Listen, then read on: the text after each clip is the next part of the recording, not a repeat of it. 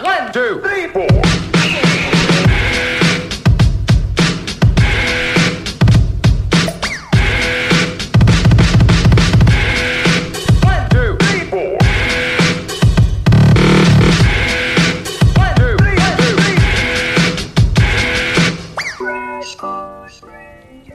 各位听众，大家好，这里是花点调频，呃，坐在我旁边的是大家好，我又来了啊！王硕的同事，呃那个说不清自己名字的胡进尼玛，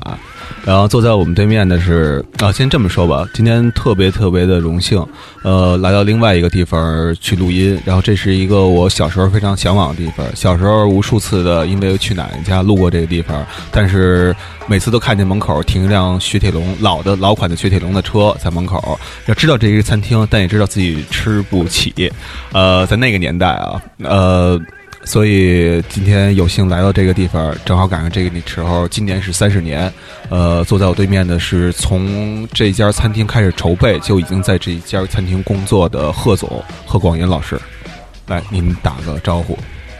各位听众，大家好，我是马克西姆餐厅的经理，我叫贺广银。对，然后坐在他后边的还有呃一位厨师，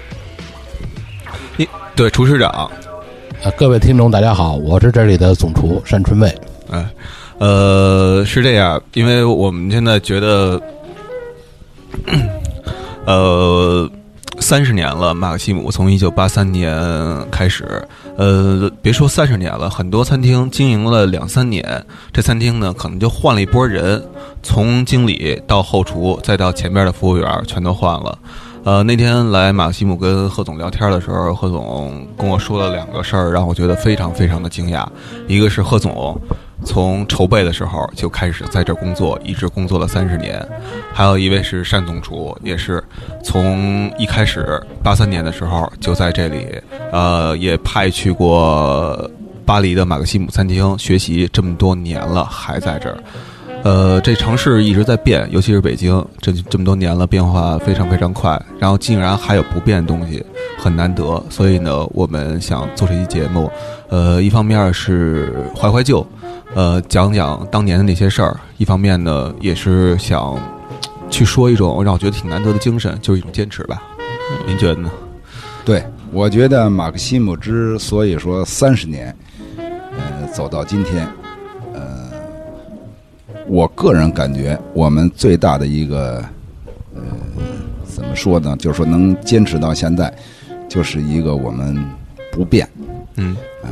这个不变不是说，呃，一点儿不变啊，嗯就说，但是它的好些宗旨的东西不能变，嗯让大家就说，从三十年前来到这餐厅来的，到现在来，还能感觉到那种老的那种感觉。嗯，呃，这么说吧，就是咱们从头开始聊吧，从八三年甚至八三年之前开始倒。呃，您八三年的时候，当时这家餐厅为什么要在北京开这么家餐厅？我想啊，我现在去想，因为八三年我还没出生呢。嗯呃，我现在想，八三年在北京有一家法餐厅，听上去是一件挺不可思议的一件事儿。当时马克西姆餐厅是一家中法合作的企业，啊，它的外方老板呢是法国的服装大师皮尔卡丹先生。当时皮尔达先呃皮尔卡丹先生从呃八零年左右，他就经常来往于北京，就是巴黎、北京。嗯，他主要是做服装。对，但是他发现了一很大的问题，吃外国人吃饭很困难，因为八十年那会儿十一届三中全会以后，咱们国家改革开放了嘛，啊，大批的外国商人，嗯，呃，外国商社嗯都进入北京了，嗯，但是他们刚一进入北京的时候，吃饭是他们也很大的一个问题，嗯因为当时北京的餐厅百分之九十几全是山东菜。啊，就是北京菜的底子鲁实嗯菜际上就是鲁菜嘛，对，北京的底子是鲁菜。嗯当时的那个年代，所呃就造成当时的鲁菜呢，一个是油大，嗯，比较油腻，嗯，当时都吃喜欢吃肥肉嘛，因为吃肉的机会不多嘛，对，喜欢吃肥肉。而且口儿比较重。嗯，因为老百姓，你想吧，一家人吃这菜太淡了，以后菜不够吃啊，所以说不下口饭， 对口味儿都比较重。嗯，当吃时完盐觉得有劲儿，所以说，当时外国人呢来北京吃饭确实是比较困难。当时北京没有这么多饭店，包括什么长城饭店呀，这都比较老的饭店。当时北京没有，嗯，当时北京呢就是什么北京饭店，什么号称八大饭店嘛，嗯华侨大厦呀、友谊宾馆呀等等的。嗯哎，所以说呢，但是毕竟很少嘛，嗯所以说当时，呃，改革开放以后，大批的外国人来到北京以后，发觉吃饭很困难，嗯所以说在这种情况下，皮尔卡丹先生发现了这个问题，哎，所以说呢，他就下决心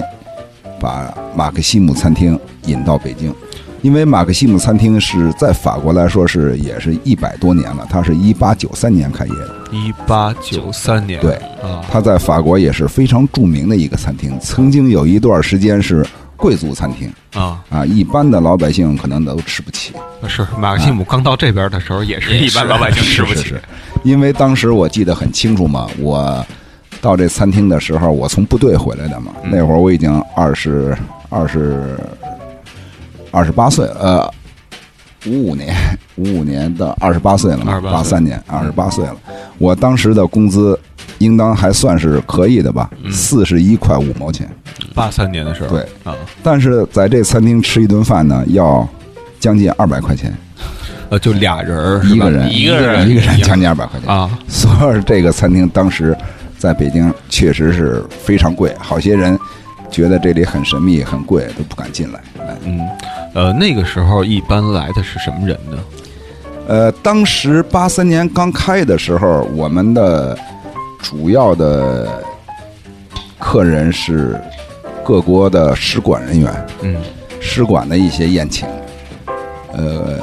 商社，当时国外的一些商社的宴请。嗯呃这么说吧，百分之七八十的客人是外国人。嗯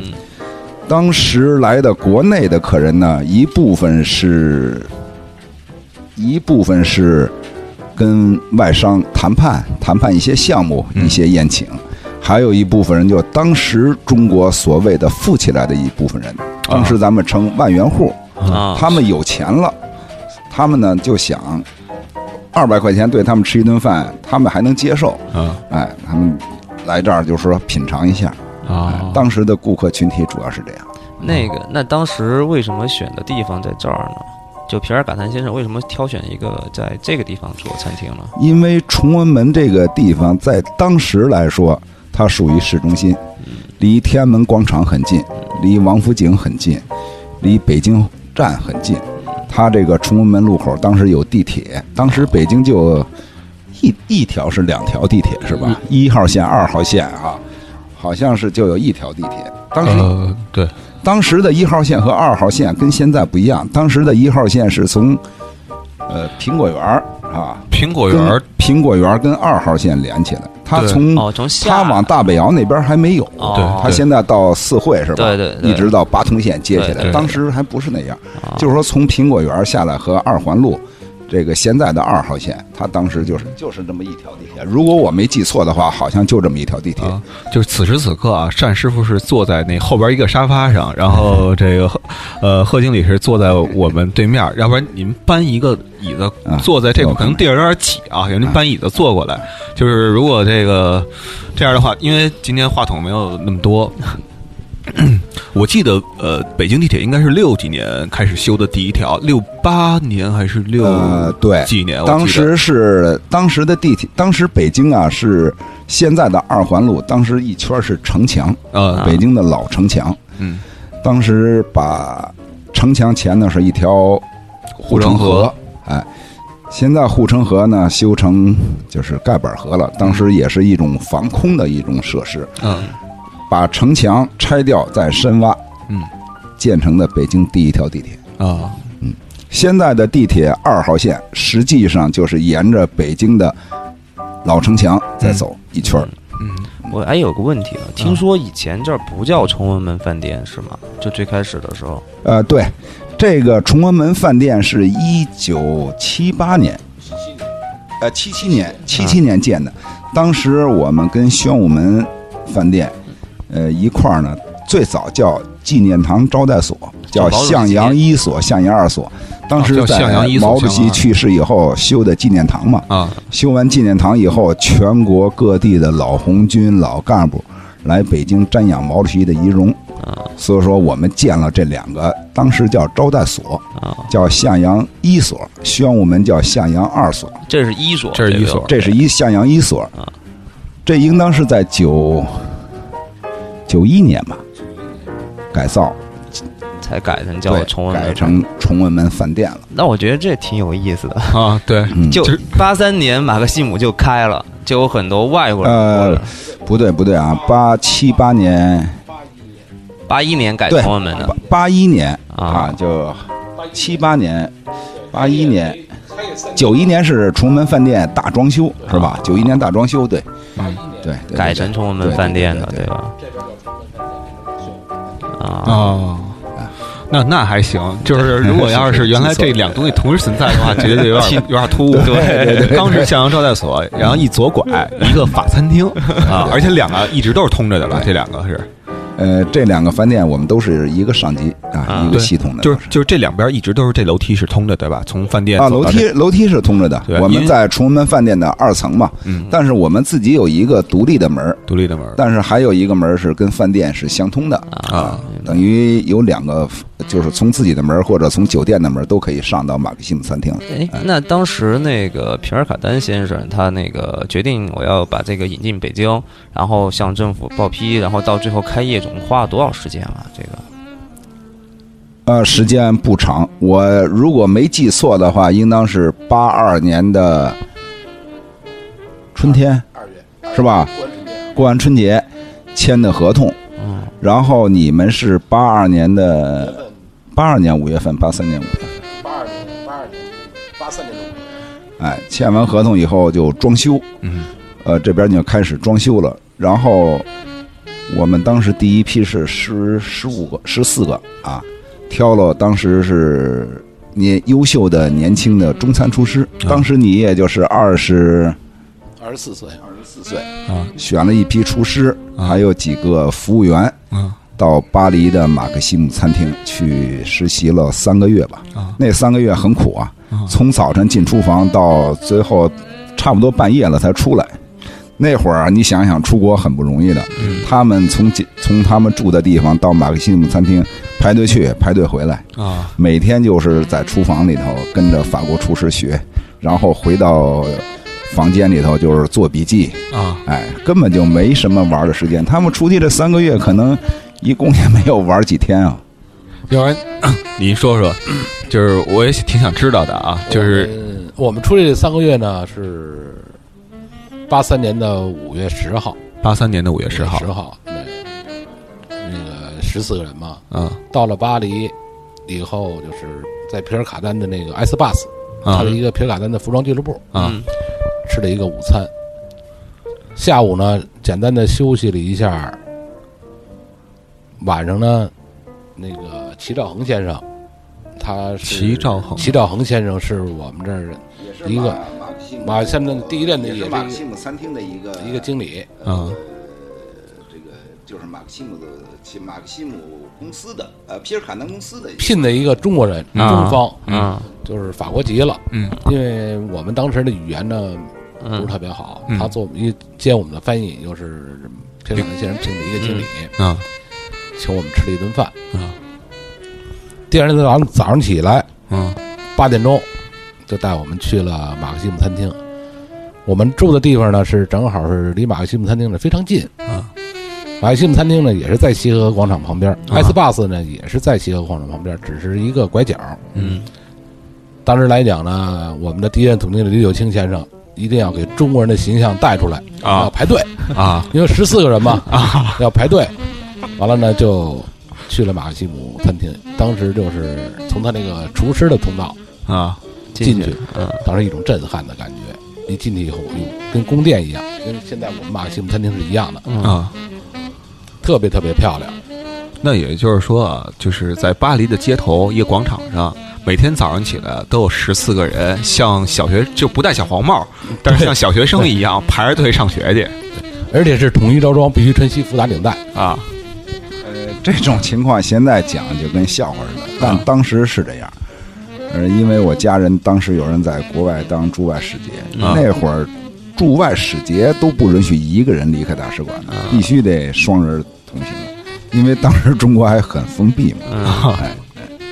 您您那个时候，呃，在此之前啊，您是做我做呃鲁中菜餐，鲁菜对做中餐，呃鲁菜，啊，在哪儿啊？丰泽园儿哦，方子园跟啊王玉军、王老先生一块儿哦学习和工啊作，对那他应该是您的长长长辈，对对长辈对，师傅嗯对师傅，对啊啊。然后呃，当时是怎么着一个情况啊？我想挑选的对吧？对，描述一下当时怎么着听了这消息，说这块儿要招一批人去做法餐厨师，然后您就去了。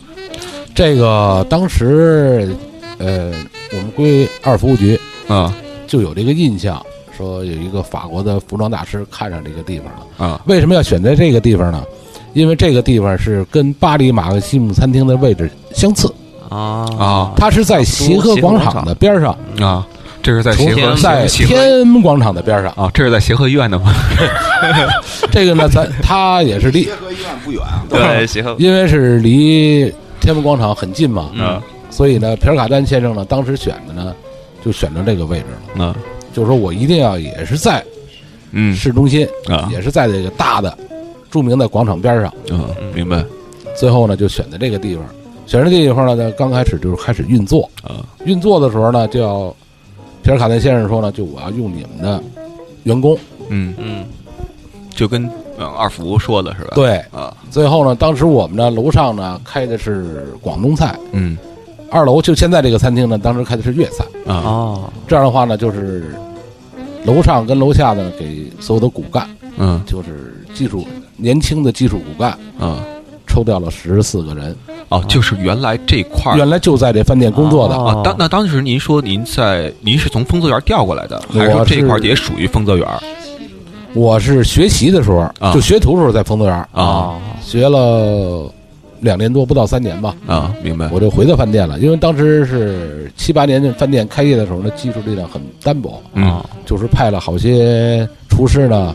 到咱们那那时候的八大饭庄嗯去学去学习嗯开业以后呢，就陆续的这人呢就都回到这饭店了。哦，对，就那会儿回也没有说对说派外外边学习，都是都是国营了哈。那会儿当时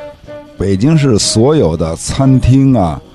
什么照相、嗯修理行业、浴池，就是这么说吧，所有的服务行业都归二服务局。嗯当时呢，这个两个，当时我说的向阳一所、向阳二所新组建的嘛，嗯除了调来一些老的这个厨师、嗯技术骨干，但是毕竟人很少，嗯啊，这么大的接待量，所以说当时他们都从学校校门儿出来以后招过来以后，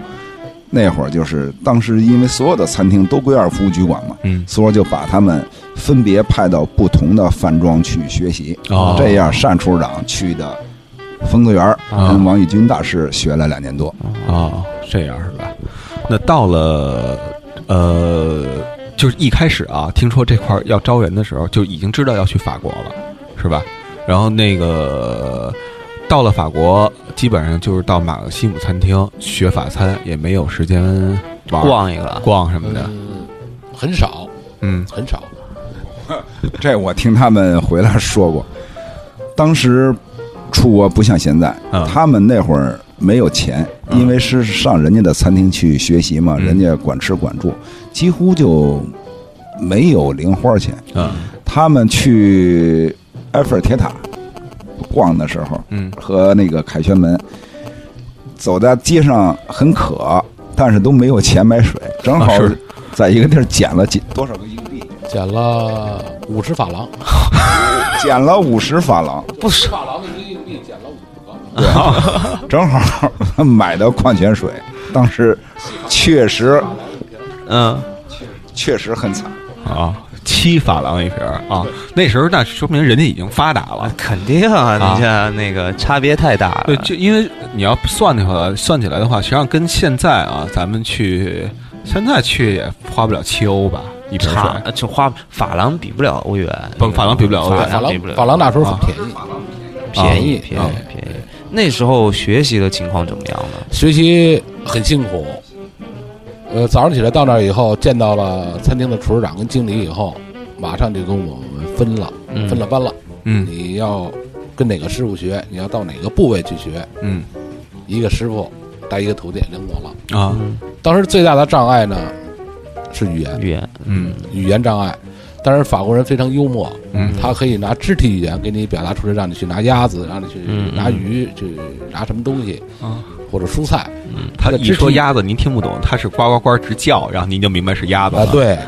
他的肢体语言啊，法国人肢体语言非常丰富。啊，呃，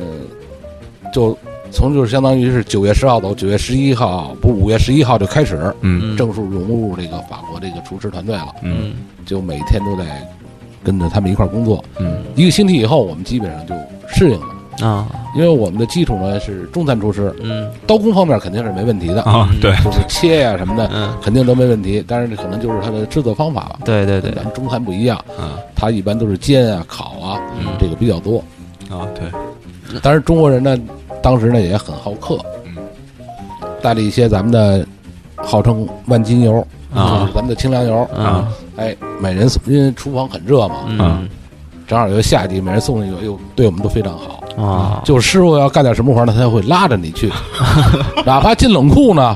他都拉着你去，说我告了，你一下说我这菜应该在冷库里去做。啊哦说为什么在冷库里做？因为外边很热，啊这个菜呢必须在冷库里做。嗯就是当时法国人也特别特别友好，嗯他最喜欢咱们什么呢？最喜欢咱们这片儿鞋，啊，就咱们 这懒汉鞋，啊片儿懒，对片儿懒。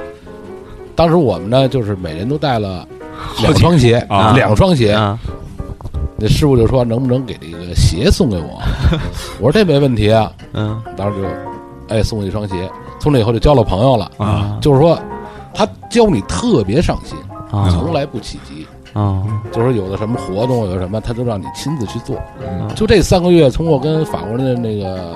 沟通啊、关系啊，就法国人对我们也非常好。嗯但是就有一个遗憾呢，就是法国人一到周末，他们放假的时候，嗯，他们是非常独立的，啊他不会说带你带出你去一块玩儿儿去，。对对，他自己过自己的事儿哎，对他就是工作的时候特别认真，嗯说他休息的时候我带你去喝个咖啡哪儿，他的这个不会。啊，我们就是排着队，又回到了那个艾斯巴兹驻地，啊，头一件事儿要吃宵夜，因为十二点了嘛，嗯，每天学习到十二点是吧？就在那儿工作到十二啊，点。工作到工十作二十点，二点，对，法国人呢都是夜生活嗯嘛，这个餐厅吃饭都很晚，都吃饭都很晚，嗯所以说他们餐厅都十一二点下班是很正常的，嗯回去呢就是要煮一碗疙瘩汤。啊，为什么煮疙瘩汤呢？有疙瘩吗？ 因为它有面，啊，有面，所以我们厨师就能扒拉出疙瘩汤来了。因为它有西红柿，对对对，它有鸡蛋，有鸡蛋，对就是每个人握一个鸡蛋，切一点西红柿啊，连香油都没有。啊，对完了就是现在没香油，嗯我们最奢侈的一顿饭就是吃了一回那个酱豆腐，自己酱的嘛，不是，带过去是那个有一个台湾的一个商人嗯啊，送给两瓶酱豆腐，啊，而且还是咱们王王致致和和的。的啊，对，哎呦，加面包吃老香了。这属于叫出口转外销了对对对，呃，因为他在巴黎找着一个小店，里边有卖这个的。啊因为那时候咱们就是进出口贸易不像现在了，说你八几到巴黎年嗯去什么都能买到，对，就中餐的东西什么都买到。那时候它只有一个小店，嗯就是供应那些华人特少，嗯就是台湾人比较多，啊，他能买到，送了两瓶儿。就是说现在想起来，两瓶酱 豆不是随便能买，可当时就是那个我们经理就是一人四分之一块儿。啊都不到一块儿，都分不了的，两瓶酱豆，嗯对他他说了，我还留着解馋呢， 因为为什么呢？因为当时他的全是黄油、啊，对，奶油嗯，非常清淡的东西嗯，中国人不适应，嗯对对对，所以呢就要吃的家乡的东西了。那时候咸菜也不让我们带，啊不像现在可以带点榨菜，可以带点什么。啊那时候说了，法国咱们什么都不能带，嗯因为那儿都给，当时就连方便面都没有，所以只能就是煮点那个。嗯还有一次呢，就是上那个齐先生他们家，啊他们家在巴黎圣母院的边上。嗯啊我们是走着去的，嗯捋着塞纳河一直走到巴黎圣母院，也排着队，将近一小时。嗯就那次是，哎呦，感觉特别荣幸什么呀？巴黎的夜市看了，啊，因为晚上晚上嘛，嗯，就提前走了一回，顺着萨展河走嗯到那儿以后，齐了琴先生跟他的母亲给我们包了一回饺子，啊，这是要回来之前呢，是不是？呃，在那儿待了差不多两个月了，两个月了啊，包了一回饺子，哎呦，大家伙儿吃的非常美，嗯因为他在那巴黎那儿他开了一个中餐馆儿，嗯，当时吃饺子可能就是给人家的那馅儿全吃没 了。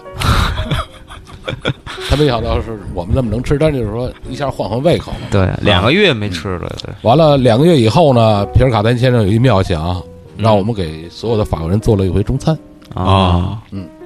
这时候呢，当时我们这厨师长是施泽红，嗯他是我们的中方的厨师长，最后就跟我们商量做什么。那中国人最有特色的是宫保鸡丁，嗯还有一个法国人吃面包，嗯咱们中国人给他俩家常饼，啊因为当时发面，咱们那时候国内没有酵母，咱不会使酵母，啊，对，使面肥上那儿没地儿找面肥去，那怎么办？嗯那咱们就他那儿全称全是平称，跟咱们这饼称一样。嗯，那顿饭老可死能面儿的嘛法国人吃没了啊？ 为什么？因为给他们做的是酸辣汤，啊，嗯太 因为香，法国它的醋有、胡椒有、对对对，鸡蛋有，嗯哎，这没问题。我们给他做的酸辣汤，炒的宫保鸡丁，嗯烙的家常饼。嗯哎呦，法国人见着我面儿，哎呦，全都抱我们，哎呦，中国菜太香了， 中国菜太香了。那当然我们没吃着，啊我们还吃的员工餐，啊还吃的员工餐。但是那员工餐，其实现在想起来标准很高了，嗯可以吃到牛排，可以吃到哦鲫，鱼，相当好了，有红酒，嗯有白酒，有沙拉，是非常好。是特别你们的员工不是，就跟都他这们样员工一样，啊但是我们所有的人都吃不惯。啊啊为什么？牛排切开了是生的，啊鱼吃的什么味道都没有。啊嗯我们只吃什么呢？就是跟人拿牛排说我们不吃牛排，能多给一杯酸奶。哦，喝酸人家上的西红柿沙拉呢，我们不浇那个 sauce，嗯我们边上撒白糖，嗯哦可以吃中餐的糖拌西红柿就面包。啊哦但是快到三个月的时候，我们胃口已经变过来了，啊就一口气儿一人能吃两块到三块牛排了。 所以学习是很艰苦的，一到礼拜六、礼拜天，就是给我们反锁门了。哦住的那个艾斯巴兹俱乐部呢，外边儿给我给我们锁上了。啊嗯因为我们住的对面是美国使馆。哦，明白了，啊影响问题，怕怕有对，嗯因为那时候中美关系又不好，嗯，怕出事儿，就给我们锁上了。最后我们上哪儿去呢？上楼顶上去天台天台晒太阳，啊到天台上晒太阳，啊是实在是没地儿去。每天要整理，回来吃完夜宵以后开一会总结会，每天要给你学的所有的菜嗯都要做成笔记嗯，整理出来。所以说呢，鉴于当时那种形势，他们这三个月 真是学了东西了。肯定要搁着现在派厨师三个月，可能有一半时间他们在玩儿。玩儿呢，对对。呃，那这么说啊，就是说，因为我知道，就是西餐里边儿啊，呃，非常讲究什么呀？什么什么东西多少克儿？什么什么东西多少克儿？咱中餐吧，大部分都是凭感觉，什么东西都是少许。对啊对，呃，那个时候就是不是在此之前也没有接触过这种叫现在叫标准化的这种这种嗯用量啊，是吧？对。呃，而且我觉得刚接触法餐的时候，就刚进厨房的一礼拜，也觉得挺惊讶的，就是他们 他们怎么不炸东西，然后他们怎么不颠锅，对对是吧？对，没错没错。啊因为进厨房以后，全看的全是平底锅，对啊就是大汤锅的话，它那也是那种手摇那种手摇的，嗯就是不像咱们抬着大桶奔出道，啊它就一轮儿一摇，那汤哗就下来了。嗯嗯，当时中国恐怕还没有那么先进的东西，嗯嗯包括人家的那爬板啊、爬条啊，嗯包括那刀啊嗯，刀和咱们完全不一样。嗯对对对当时一进去一看，人那刀就现在想想就跟过去咱们那个杀猪刀似的，啊西餐刀都是那样的大分刀，也不会使，也不会用。嗯但是最后呢，我们用的是非常好，啊用的非常好，因为这挑去的人呢全是尖的，嗯呃，现在比如说像像你们二位、嗯这个年龄，当时可能还还没出生是吧？对对其实像我们这些五十多岁的人，当时很有感触。当时对西餐确实不了解，嗯当时这么大北京西餐厅可能三家儿，莫斯科餐厅是最著名的，嗯然后是我们对门的新新桥桥三宝乐，嗯还有一个大地餐厅。嗯嗯，大地一但直是在西单是吧？对，其次呃在西啊对哎啊在西哎，嗯但是这个这个三个餐厅基本都是俄式的，嗯而且当时的那种西餐吃法，我记得很清楚啊。当时我跟我女朋友去莫斯科餐厅，嗯点完菜以后，当时桌子上都不摆刀叉，空的。嗯，你点完菜以后，根据你点菜，服务员推着一车，嗯那刀叉咵给你往桌子上一扔，你都不知道，不像现在似的，给你分好了，什么右手刀、对左手叉都给你摆好从了，外就往就里就拿是往吧中间那一嗯一堆，你还得自己挑自己分。所以说当时人们对西餐概念很不清楚，哎，嗯确实不知道怎么吃。当时你像北京饭店呀、友谊宾馆呀有西餐，解放前就有，嗯，但是他们主要是接待一些外国人。但啊真正当时的北京市民要想吃西餐，只能去这三个地方。啊，而且那个年代是不是说老百姓啊，普通老百姓不能随随便便的进饭店，呃，对，上这你知道上个厕所可能都悬了。我这么跟你说，当时北京饭店，北京的饭店也不多啊。嗯我当时说，比如这八大八大饭店，嗯嗯那北京饭店那都有把门的，啊啊，不是说现在你推门就进，他还得欢迎你。啊那会儿他得问你，他瞧着你那个外观吧，穿的衣服啊，还有你那什么呀，他觉得你不是客人，他一定要拦住你问。先问麻烦甭了说饭店，啊当时的友谊商店，那啊肯定啊，呃那中国人都是。你没有证明嗯都不允许你进的，一商店都不是说随便能进去的。哎，那我想回到问一下，那后来你们十四个人学完回来以后就，就都进马克西姆餐厅。当时就是你们十四个吗？还是说还有别的法国厨师带的？呃，当时这样，他们三个月，我们是九月份嗯九月二十六号开业。嗯当时开业的时候，我这儿的外国的厨师和服务员，加上管理者啊，一共十七个人，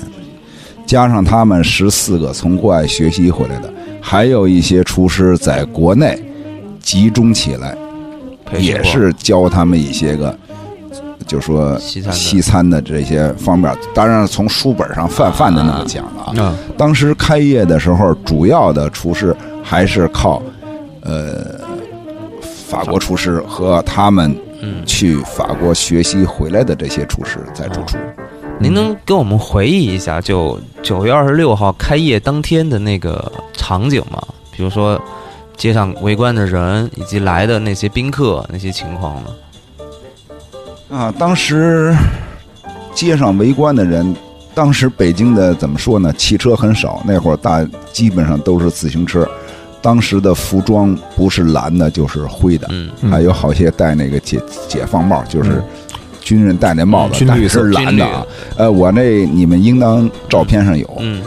当时在门口就围的是水泄不通啊。当当时皮尔卡丹先生，我记得穿一身西服哈，站在这些人当中， 那种对比很明显的。白西服，呃，那张照片是白的，是什么呢？我忘了啊，嗯应当是有那张照片，具体什么颜色我记不清了。哎，对对，啊，那天我们是因为是开业，我们走的是自助餐啊酒会嗯，嗯酒酒会会自助餐的那种形式。嗯哎，当时的一些市领导啊，嗯还有一些使馆的呀，嗯哎，那天主要的开业的那第一天是没对外嗯的，基本上就是属于招待这些各界的朋友吧。宾客那种，对对对吧？对，然后您刚才说，您之前也说过啊，说这边的餐啊，这么多年就没有变过。我想知道，就是说，在八三年的时候做的菜，跟今天的还有多少是一样的东西？呃，基本上的东西好些是一样。你比如说啊，嗯呃，我我一直是这种观点啊，我跟我们的总厨单总厨，我们俩的观点是一样的。你引进的餐，我不管你是外国的还是外地的，比嗯如咱们引进的川菜、引进的湘菜、引进的什么，呃，包括粤菜，粤菜什么都好啊。你引进的菜，你是改良适合当地人的口味儿，你还是保持原来的原汁原原汁原味儿传统就是原汁原味儿。嗯这两条路都可以，嗯包括现在我也是这么认为，嗯都可以。但是你得选中其一，你 要不就坚持，要不就改良。你但别是脚踏两只船是吧？对，你你得根据你的实际情况，你比如说北京，当时的外国人很多嗯啊，为什么现在我们不改？现在北京的外国人更多，嗯当时还是商社人，现在旅游的人员很多，从国外回来的人员很多，也就是说懂西餐的人很多。嗯在这种情况下，如果说你去按照当地人的口味儿去改良，在北京来说，谁是当地人？对，北京的当地人，老北京又有多少？对，即使是老北京人，他有多少懂西餐？嗯，对不对？嗯，所以说，在这种情况下，你必须坚持它的原汁儿、嗯原味儿、正宗。嗯，让客人，你可以来了吃你不喜欢，嗯不喜欢你下次可以不来。嗯，对但是我不能说因为一部分人不喜欢，我去适合他的口味儿，那一部分人懂西餐的人的口味儿又变了。对，那他以为在中国吃的是法国菜，那法国人来了觉得这不是法 国菜，这对客人是一种误导。对法式鲁菜对，但是如果说你在一个小城市或者一个很偏僻的地方，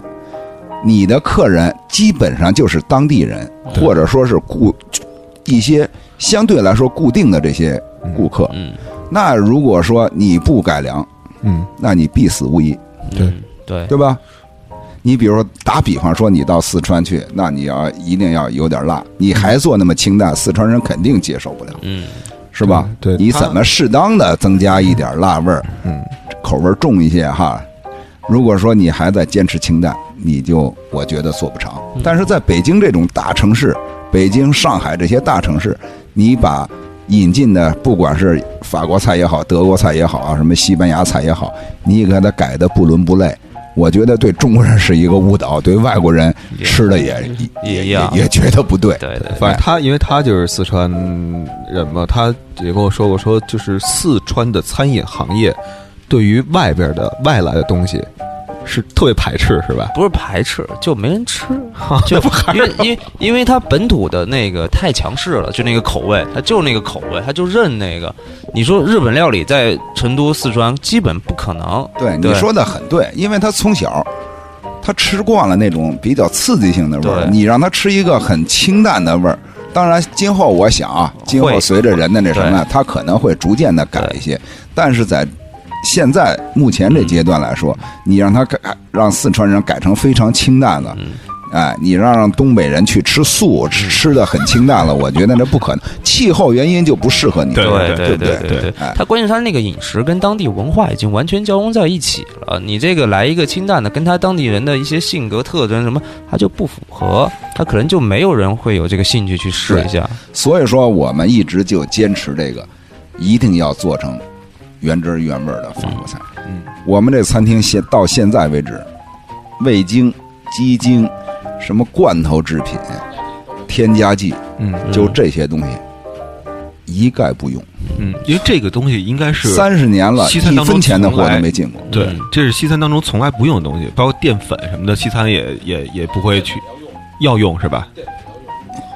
啊、啊，明白。就是说，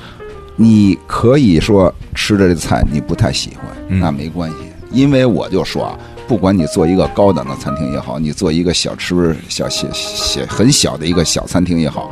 你不可能让所有的客人都满意。对，你的确想是不可能的事儿，你有那个愿望，但实际上达不到的。愿望是好的，对是吧？对现实是远对的。是这样所以不可能让每一个客人都满意，你只让喜欢你的客人满意就可以了。对，反正我，而且我也觉得啊，我说说自己感受啊，呃，我是觉得就是三三十年了嘛，很多在今天走进这家餐厅的年轻人，老呃岁数大的人可能是找回忆来了，呃，有的走进来的年轻人，可能是因为什么呢？我要吃的实际上是三十年前的这个味道，就是西餐刚进中国时候的味道。如果这家马克西姆要是说跟着潮流走，也跟着潮流改良什么乱七八糟的，我吃到的是跟其他社会餐厅、其他法餐厅在北京的法餐厅一模一样的味道，那我还吃它干嘛呀？因为我要的是马克西姆的味道，因为而就是不是说马克西姆今的天法味道餐对的吧法餐的对味我道。同意你的观点，嗯我们这三十年也不是说绝对的一成不变，啊对，啊，因为法国人每年他们要回国休假，嗯他们回国休假带来的一些是法国的东西。我觉得，作为一个不怎么接触西餐的人来说，你要把西餐去创新，嗯，这是很难的一件事儿。对对，你只要是把法国或者国外现在他们喜欢的东西或者他们的什么东西，你逐渐的一点一点的、一点一点的给加进来，嗯，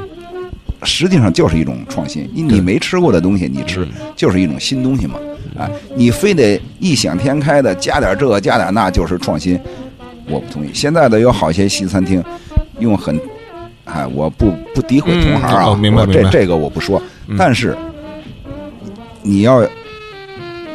我怎么说呢？就是说让让大家以为这个餐就是这样的，实际上你到那个国家去吃，它不是那样的。对，哎，就跟现在好些中餐，我到国外欧洲吃，你你也出我国，对，你吃中餐它也都变味儿了，是吧？它锅就但是它锅就主要是照适就合不一当样地人的口味儿。啊，但是咱们有时候上欧洲去，你要是组团去，他给你安排的餐都是中餐馆儿，那基本上还是国内口味儿。对，但是他们给外国人做的那个口味儿，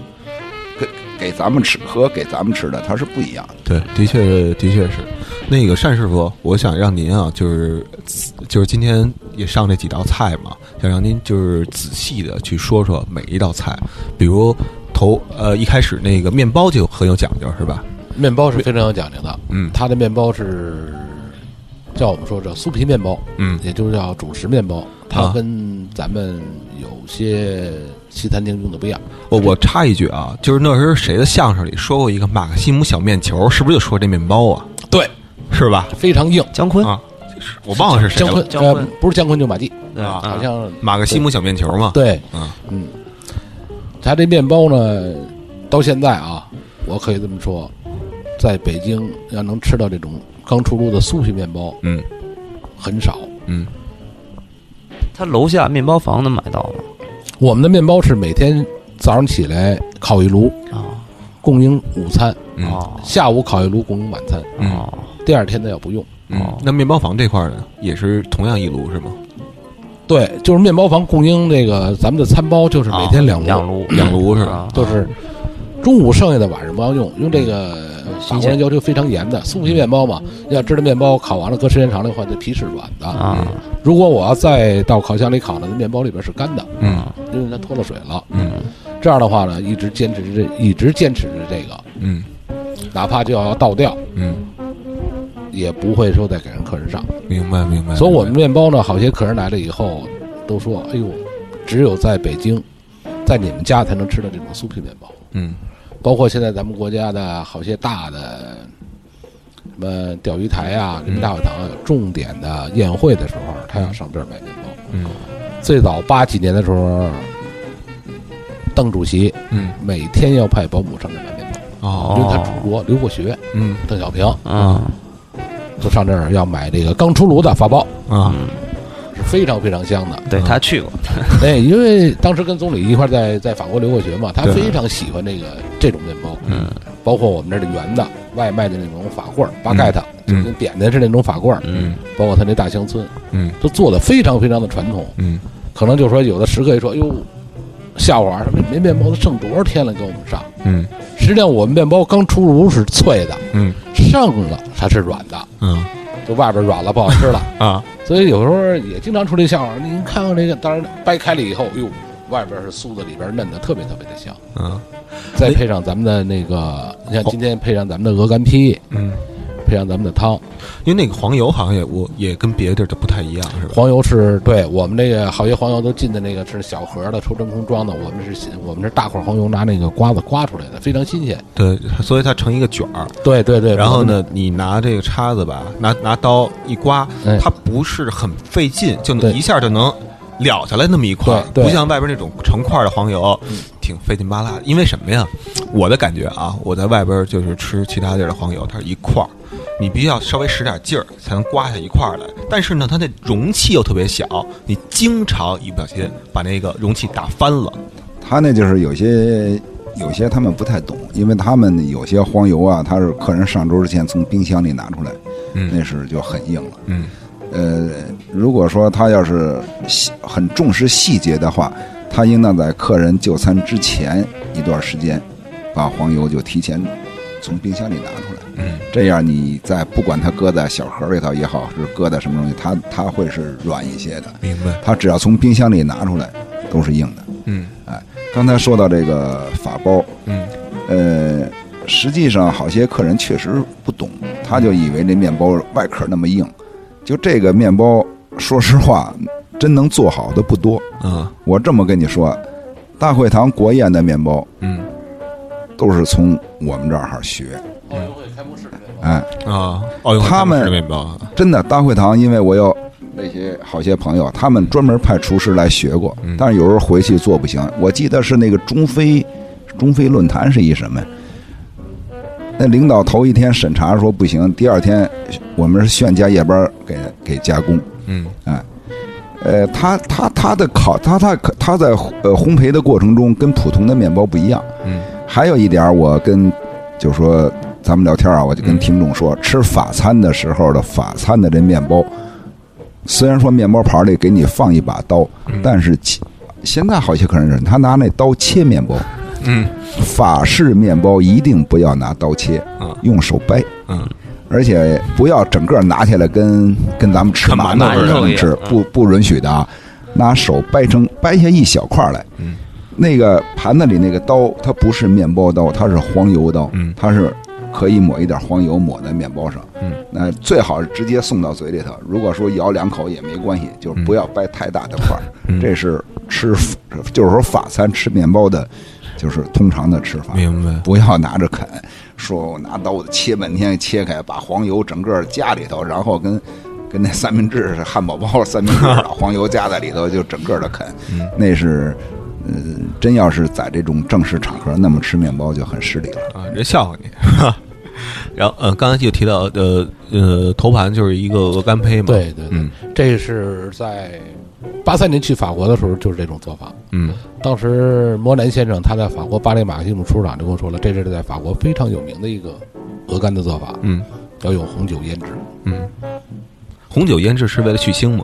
提香，提香，要嗯提香。嗯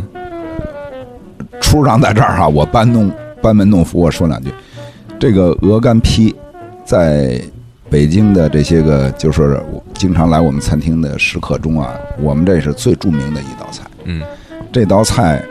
制作很复杂，哎现在做鹅肝的餐厅很多，嗯嗯，但是像我们这种做法的也不多啊明。白我们这也是老传统的做法。嗯首先选优质的鹅肝，嗯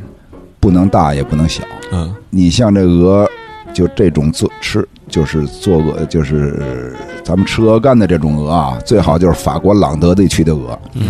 它那鹅肝呢，它大的有一千多克，嗯小的有四五百克，嗯但是最好的就是六百克、六七百克，不超过八百克。哎，就是六百到八百之间嘛，这是最好的。嗯因为一千克的大肝呢，它的含脂肪太多太肥了，了，它太吃的有些嗯腻。哎嗯呃，你要是太小了呢，它含脂肪量少，吃的又不香，嗯哎最好选六七百、六百到八百克的吧，七百克左右的。嗯我们的做法是把鹅肝给它掰开，嗯然后用小刀把它的筋、血管都给剔掉，哦，啊，就是不能让它吃在嘴里有牙疼碜嗯的地方啊，就是说有有筋呐、有有有血管的，你就嗯，哎，让它吃的很嫩嘛，所以嗯说得把这些都给剔掉，然后我们用鲜牛奶和碎冰块儿腌不低于二十四小时，啊一二三十啊，这具体的这个是让处长说，鲜牛奶跟刚才何经理说了，说一半啊，鲜牛奶跟这碎冰块是起拔这肝的作用，嗯让让肝，因为肝脏里边好多血管，嗯要把它那个血水拔出来。嗯咱们都说牛奶是白的，嗯冰化了也是白的，通过二十四小时的拔呢，那水变成粉红色，嗯那就证明肝内脏里边的血水全都出来了。嗯这时候再采用拿红酒的腌制，嗯，腌制呢最好呢腌制呢二十四小时以上，二十四小时以上啊，对，让它那肝完全的入味，嗯，再装到瓦罐里头烤，装瓦罐里烤瓦罐里烤。啊，这是江西菜的做法，瓦 瓦罐瓦罐儿瓦罐儿儿焖汤鹅肝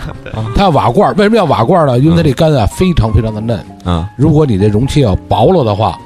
就是受火面你马上要过来的话，它那个肝就变成硬的了，哦但中间可能还是生的。明瓦白罐厚呢，它的温度呢是一点点跟你走的，明白，这样这样的肝做出质量非常非常的好这。挺细的，嗯上面还要盖上盖儿，嗯底下还要搁上水，嗯完了出来以后还要把这干捞出来，把它这血水跟油全都控掉，嗯再装到一个罐儿里给它定型，啊明白？才能叫鹅肝坯。嗯现在市面上好些是鹅肝酱，嗯嗯，它就做法就没有像这个似的那么费劲了。这完全不一因为样它了。做出什么样，我可以给它打成酱，啊，对对对酱就对，好办了。形儿无所谓，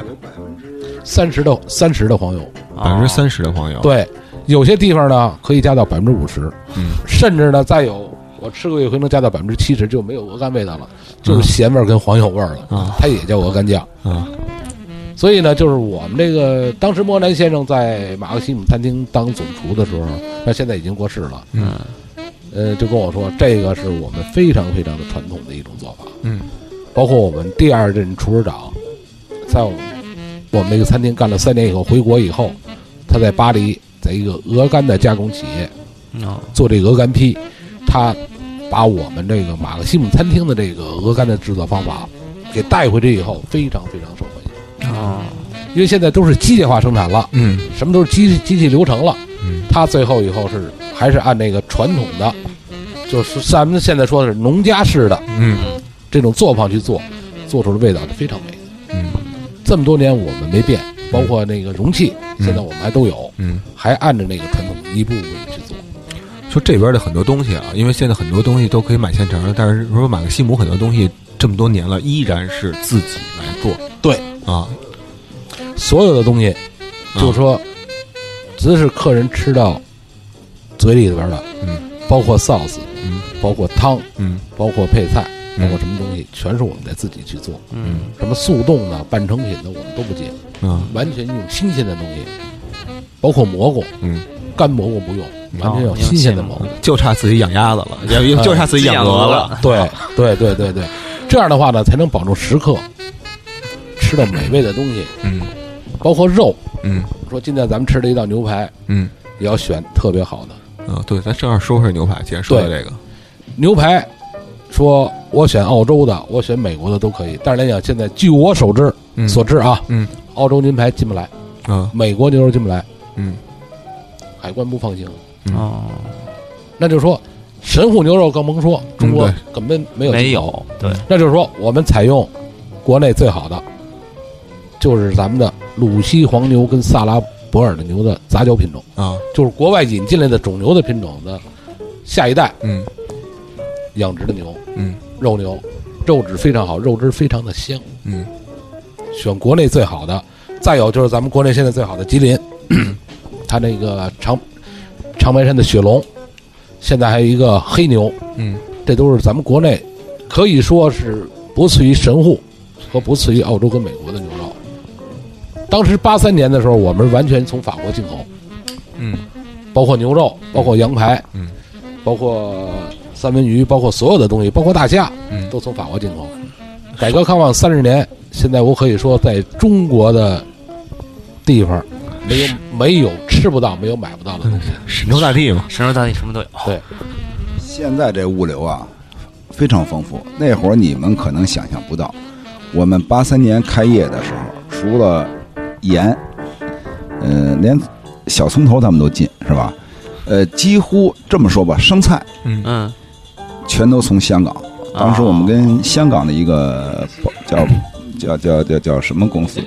啊，每嗯天空运呢，对我们当时专门有餐厅有两个报关员，有两辆车，每天去机场接货。为什么说当时八三年开业的时候，我们这儿吃一顿饭就将近二百块钱？对啊，说过三十年了，吃一顿饭才三四百，四百多块钱400，多就是平均啊，对四百多块钱。为什么？可是中餐呢？你想想涨了多少倍？嗯，对对对，八一年我结婚的时候，我记得很清楚，在当时很著名的便宜坊烤鸭店，嗯，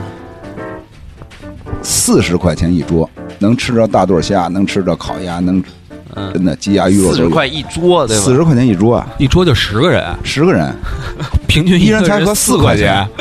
当时你要是一个人到一般的餐馆吃顿饭，一块多钱就没问题啊。啊，当时比如说炒肉片、溜肉片，四毛七，对，嗯，你要一个肉片，要一个素菜，要碗米饭，你连一块钱都花不了。嗯，反正简单来对说，就是中餐基本上涨了十对十五倍吧。十五倍都不止。对啊，你现在结婚都几千块钱对一啊桌呀？对，对为什么说你这西餐怎么？当时就因为物流太太不贵好了，对，所有的东西都是空运。你比如说，我要是进鱼啊，我记得特清楚，有一次我跟报关员去机场提货，进了四条鱼，到我餐厅就剩两条了。啊，问当时所有的进口都有冻检、啊啊有胃检、啊动物检疫，啊得拿走一条做检 疫；胃检拿走一条做卫检检疫是，卫生检卫疫。生生检检疫疫对啊到所有的东西他们都要拿走做检疫做检疫的，然后他通知你这批货可以用了，你才可以用。啊你想当时的成本多高？所有的东西几乎都是靠进口你。要进三三三只龙虾，回来就只有就一只只了。对呀、每你天真要进三只，没准就生意。 哎，当时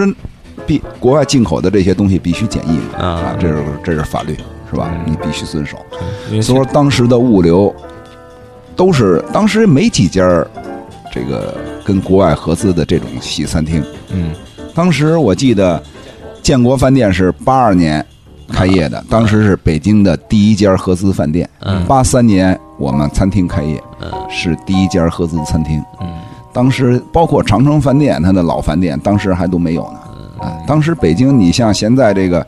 CBD 地区啊，嗯包括这个北京的东边哈没，了大饭店都林立。当时那边说说句实话，庄稼地，对啊对对对哎对，那会儿都是庄稼地，嗯哎，就是几乎就没有，就根本很不繁华的。嗯所以说当时物流成本非常高嗯。后来随着改革开放，这餐厅越来越多了，相应的公司就是你去找他，他去把这些地方所有的进货要什么，他去统一进货。那他一进，比如进二百条鱼，嗯，你冻检拿一条，未检拿一条，还剩一百九十八呢，对啊， 是不是？他这成本一下就降低了。对对对包确实括是嗯各种菜呀、什么的，哎，全降低。当时所有的肉类什么的全是靠进口。嗯当时比如说咱们国的牛肉，咱当时咱们国的牛肉是没有肉牛啊，对都是一些淘汰下来的那个什么耕牛啊什么的对。对，那那肉才几毛钱 一斤啊！当时我不知道你们记着吗？嗯六毛多是七毛，不是六毛多就是七毛一，好像是。嗯哎，那个肉你很老的，嗯哎，你根本就没法做的。嗯，明白。对，所以包说括现当在时的物流成本非常高。嗯哎，现在等于现在国内的绝大部分货源，国内现在基本的，现在咱们除了调料，大部分还是进口，嗯其他的一些个菜呀、什么肉类啊、鱼类啊，嗯基本上国内能解决。嗯，